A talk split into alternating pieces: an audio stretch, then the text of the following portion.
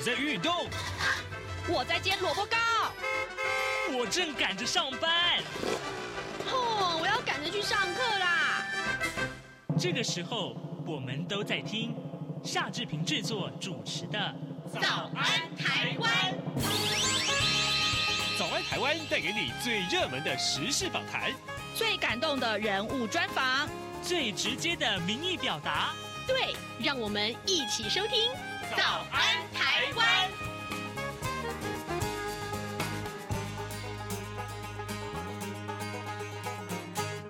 早安，台湾！我是夏志平。今天是二零二三年的五月三号，星期三。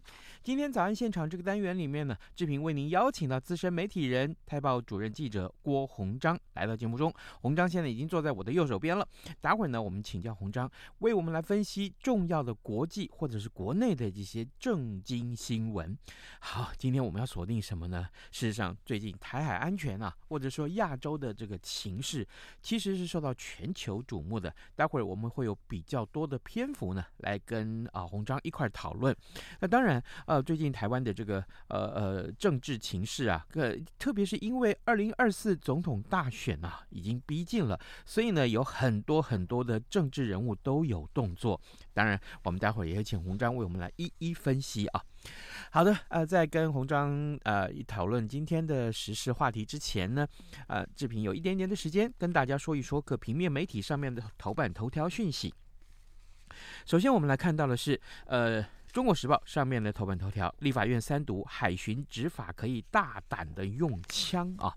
诶，这件事情影响性什么？呃，是什么呢？让我们来看看《中国时报》的内文啊。立法院在昨天三读通过了《海岸巡防机关器械使用条例》部分条文修正案，增订了海巡机关人员在生命遭受危害的时候呢，可以用枪呃进行射击，就是直接射击啊。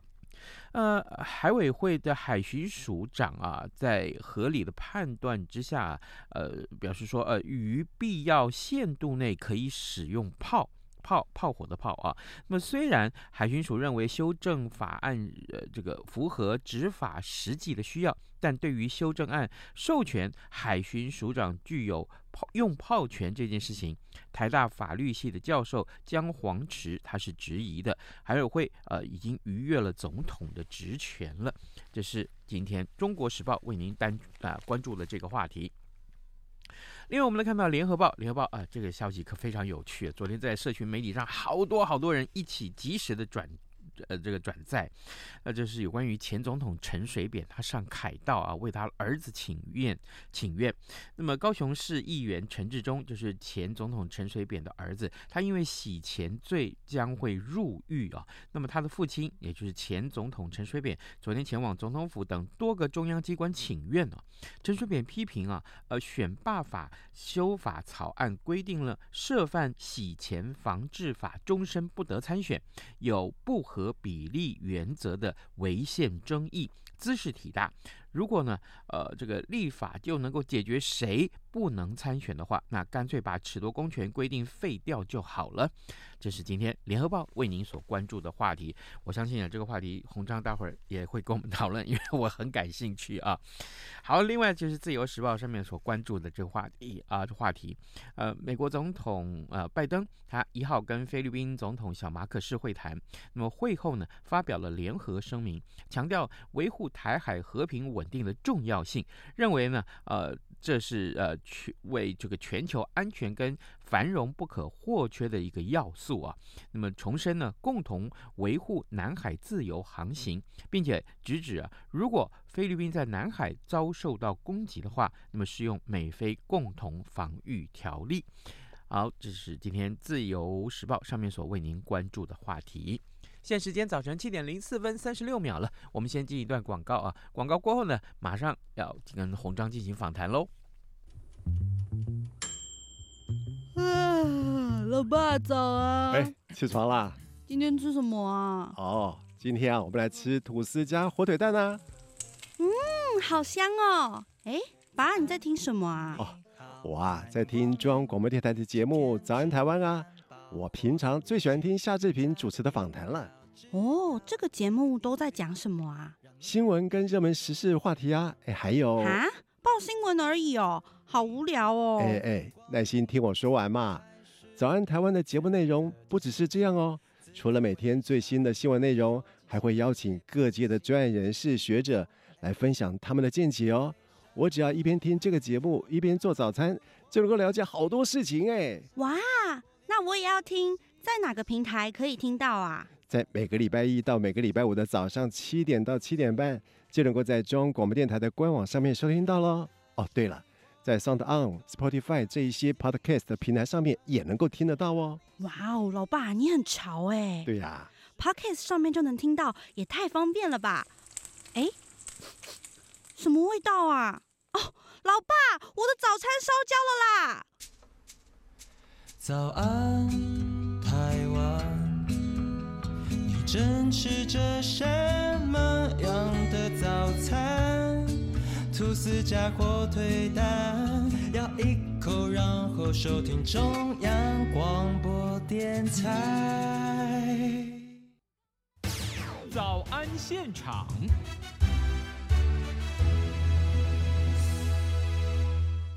这里是中央广播电台台湾之音，您所收听的节目是《早安台湾》，我是夏志平。此刻时间早晨七点零六分三十六秒了，来，我特别为大家介绍，今天我们的受访者已经来到节目的现场，他是资深的媒体人，《泰报》的主任记者郭鸿章。鸿章，早安。早安，志平，各位听众早。是，谢谢，谢谢洪章再度莅临早安台湾节目啊。来，我们看看啊，这个呃，其实呃，原本我们请洪章来到节目中，我们要跟洪章来讨论重要的这些国际要闻啊。是。那么，南韩总统尹锡悦他日前到这个美国去访问，上个礼拜啊，可以说是呃，这个韩美结盟七十年以来最重要的一次访问。那么。此行呢，他跟美国啊共同啊表态，维持台海和平的呃这个稳定跟现状，它的重要性。那么另外，当然今天《自由时报》头版头条，美国跟菲律宾的领袖啊也联合的呃发表了声明说，台海稳定是全球安全繁荣的要素。洪章，你怎么去看待这些个在目前来看这么多的国家一起重视台海安全或者是亚洲的区域和平这件事情？我觉得它是一个整体的。呃，世界观所造成的哦，嗯，而且当然这个世界观不是一个单独的呃，就说就是角色所造成的，是多个角色造成的。然后里面最重要的两个主角其实不是台湾哦，嗯，其实是美国跟中国。是，那因为美国跟中国，尤其是在印太地区，我们现在从印太地区来看可能会比较客观，因为毕竟呃，中国所谓的它的周边国家，除了它跟俄罗斯之外啊，比较呃友好之外。事实上，其他的国家都对他有意见，嗯，那中国也认为他对其他国家有意见，嗯，我觉得是要双向来看啊，因为毕竟呃价值观不同，政治上的价值观不同，嗯，对于人民生活方式以及政府的运作的方式都不同，嗯嗯，应该说中国跟周边的国家都不同，嗯，那当然也许例如说像印度来讲，可能他们会认为说，呃，某些事情来讲对他们来讲，在国际政治上呃有所谓倾向。不跟美国所谓的霸权主义在一起的这个倾向，可是美国跟印度现在的关系又非常的友好，嗯，所以这又造成了说中国对比其他国家的猜疑、不信任更高，嗯哼，再加上中国的国力一直在提升，在而且不是只有发展在民生方面，因为民生方面发展到一个程度之后，它因为累积了很多政府这边累积的财富跟资源。作为发展它的武力、军队，嗯，以及各种新式的武器，而且是大量的武器，所以已经造成周边国家相当的紧张，嗯，再加上所有的国际航道，包括空运的、海运的，这个地区的国家，不管是输出还是输入，不管是资源，呃，例如是能源，还是原物料，还是成品，都在台海这附近必须进出。那这就为什么美国经常在做所谓的航行自由的这个行动来宣示，所以为什么美国要到南海去跟中国宣称你的呃九段线是没有效的？嗯，已经到国际仲裁已经确定了这件事情，而且是必须用军舰跟所谓的飞机去执行，让中国了解你所宣称的这些岛是你的主权是不存在的。嗯，那即使当然，中国在很多的礁石上甚至盖了很多建筑物，去企图把它变成所谓的岛。那想要取得法定地位，可是事实上是并没有的。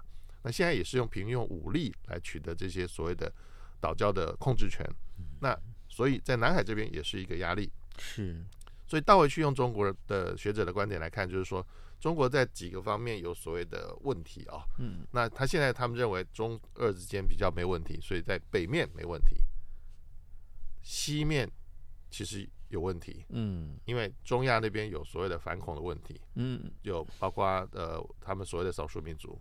啊、呃，就是包括这些从前苏联独立出来这些小的共和国，嗯、那因为他们毕竟是跟中国来讲是不同民族，那中国很强调自己是所谓的一个中华民族，但事实上是汉族为为主要的这个的绝大多数，是，但是他们用比较强迫式的，强迫其他的这个少数民族接受所谓的汉族的这个文化或者教育甚至语言，那这个是非常不好的，甚至一些习俗，嗯，那这个是一个非常不尊重，呃。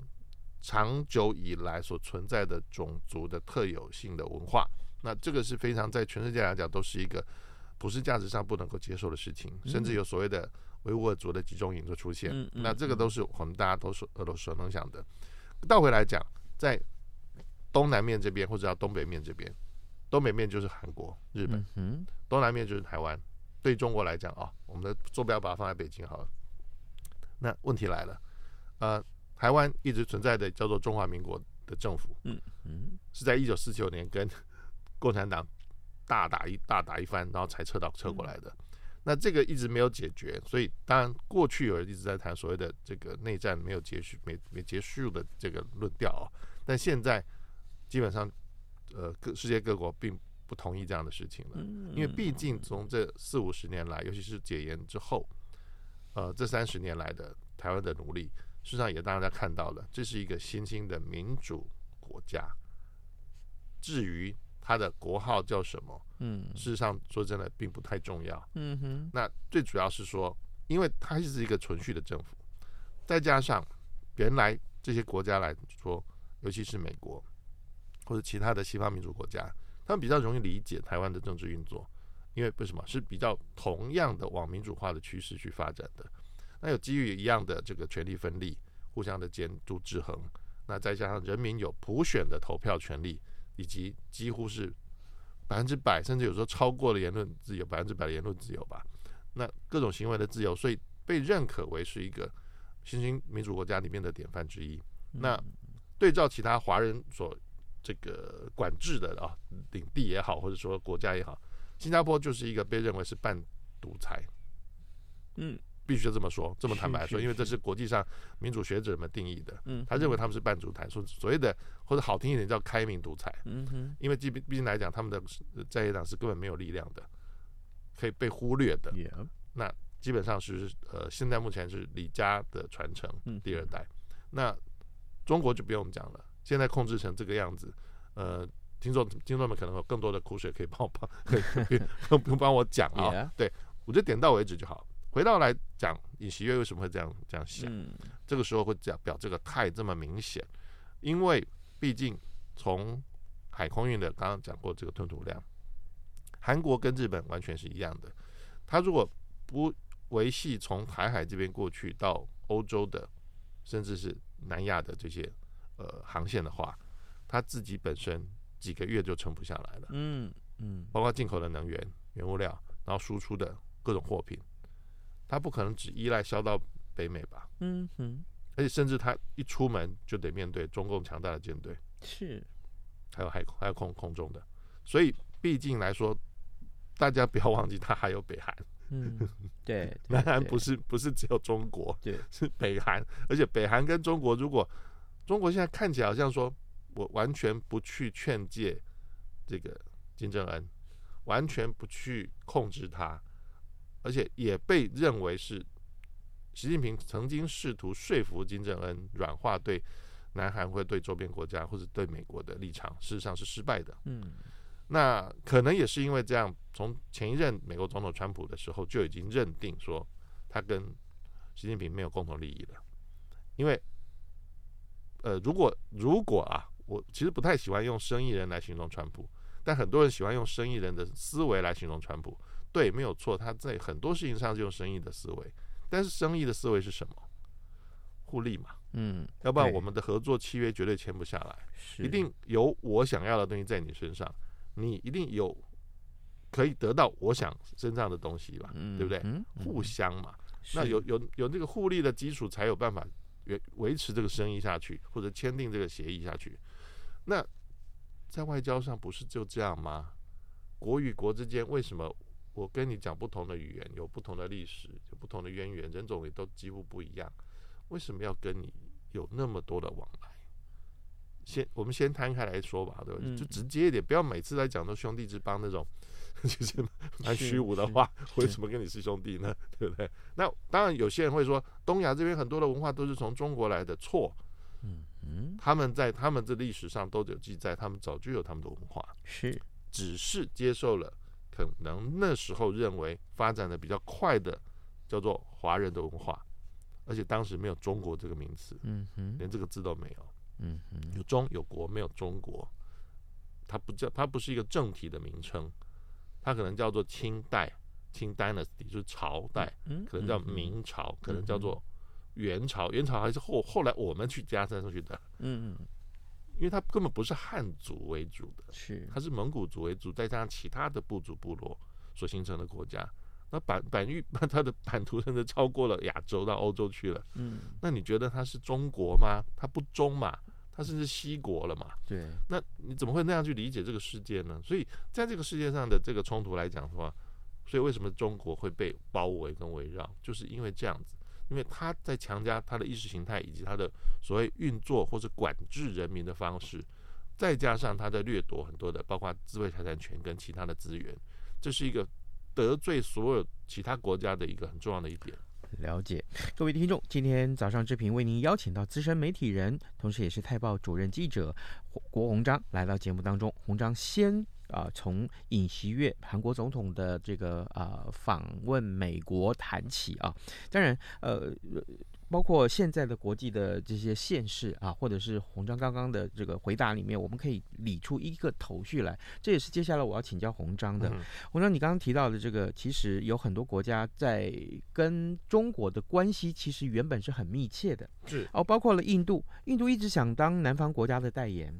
啊，对，那那么呃，他也一直长久以来啊，都是游走在这个呃中国跟美国中间，对不对？好，另外我们看到一个韩韩国也是如此啊，嗯、韩国因为有这个呃北韩的关系的牵制，也是如此。那菲律宾更不用说了，他从从前呃一任总统是亲中，一任总统是亲美，这个态势非常明显啊。那么最近呢，呃菲律宾又呃拨出四个基地给美国，对，啊、算是对对对对，嗯、就是美国对他的一个呃游说也是成功的。是，另外我们再来看到。法国，马克龙前一阵子提到说战略自主，对，其实那是因为他去了中国之后回呃离开了之后就发表了这个谈话，他呢，但是他被延上了哈。对对对，我想请教你，这么多的国家其实要在啊、呃、这些个关系里面游走这件事情，嗯、不见得是以美国这个马首是瞻的时候，嗯、那么接下来情绪情势的演进，大概简单来讲会有什么样的一呃发展？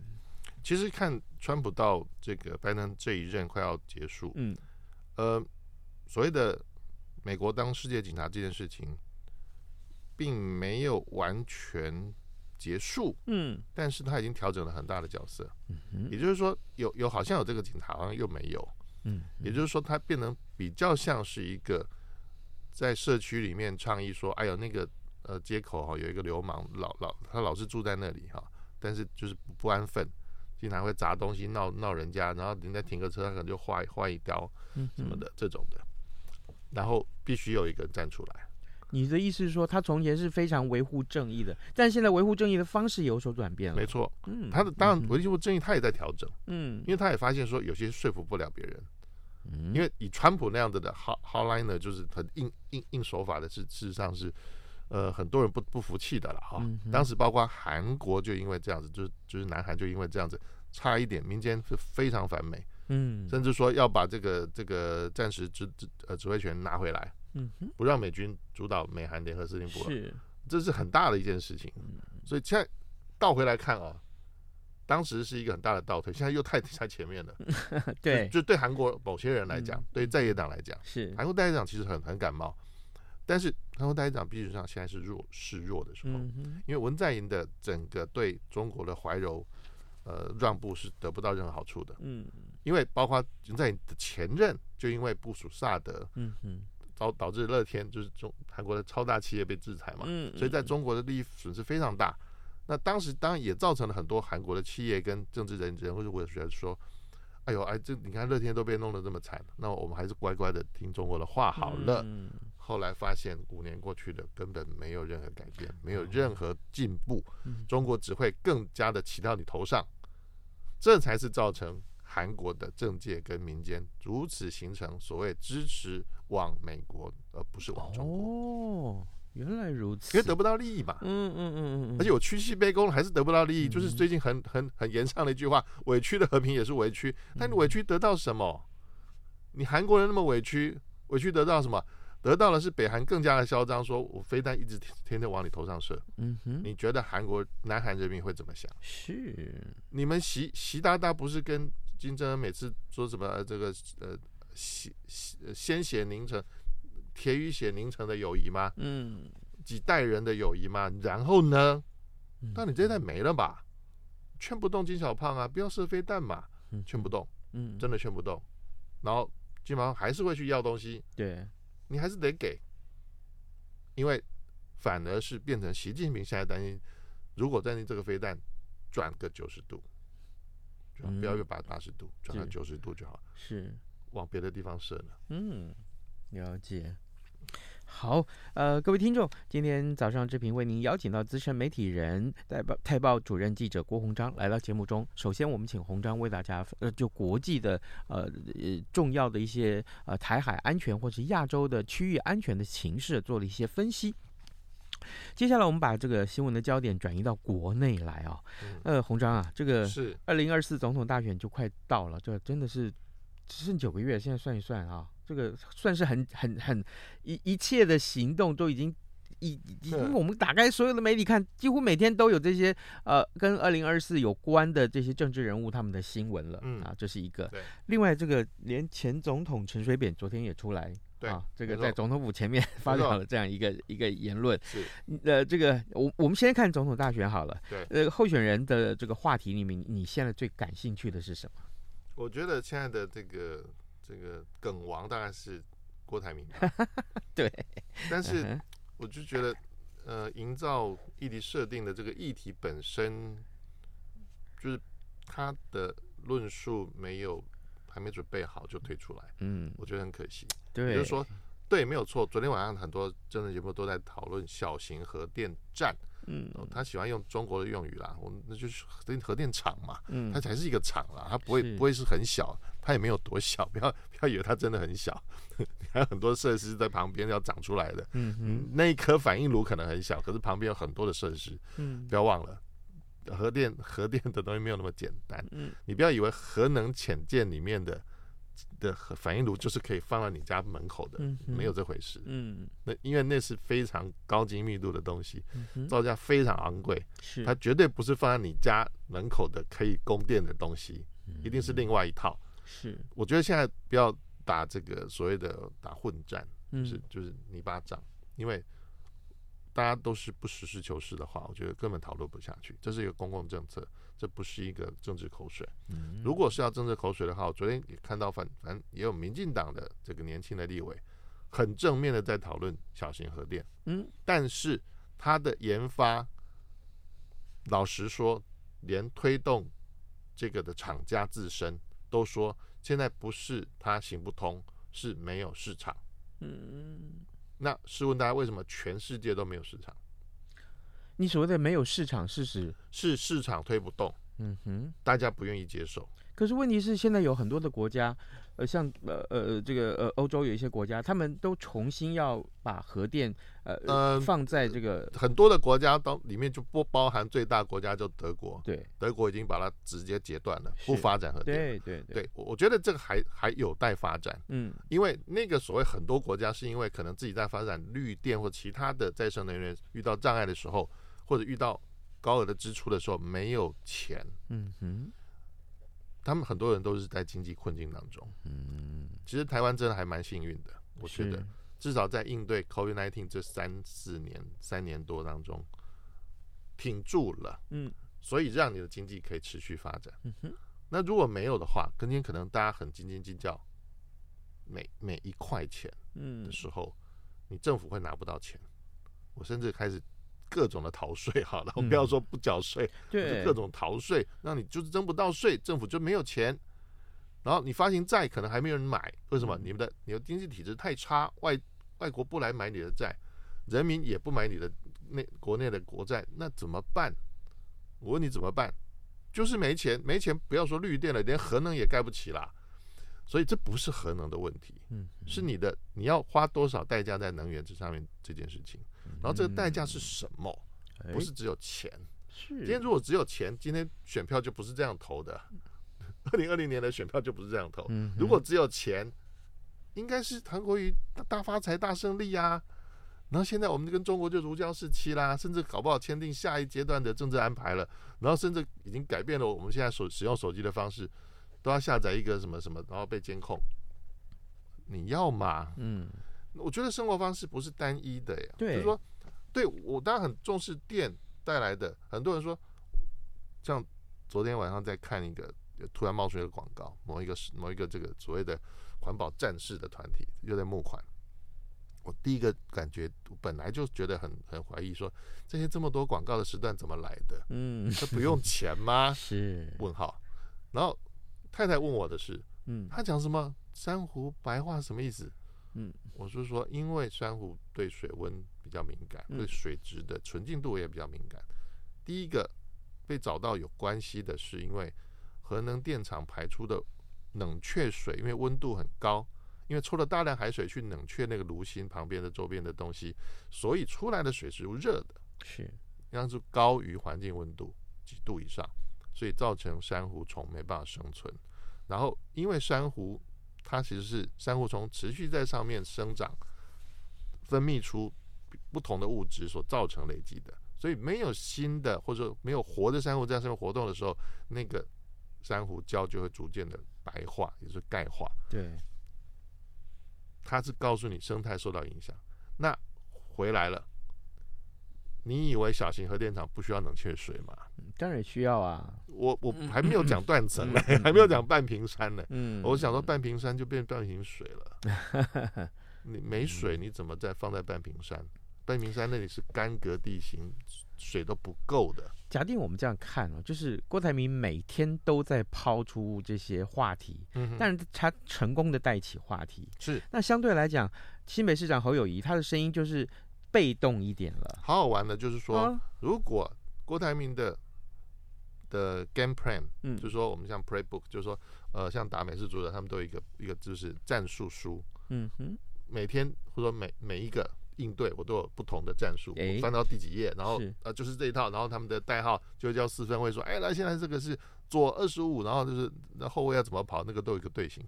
好，可是我现在看不出来他的队形是什么，嗯，只看到他想要切韩粉。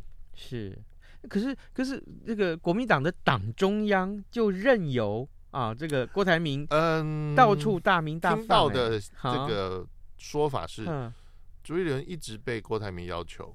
还有其他的永郭的党内人士是。一直来说项，那只好只好这个朱主席就是宽宏大量，这个说服党内就是排除众议，我们给他一个月时间吧，嗯，所以才会有郭台铭自己出来说给我一个月时间，嗯，事实上是已经被答应了，嗯哼，党中央等他一个月再做民调，是。再来比，嗯哼，那也就是说决战日往后延嘛，啊，那但是事实上。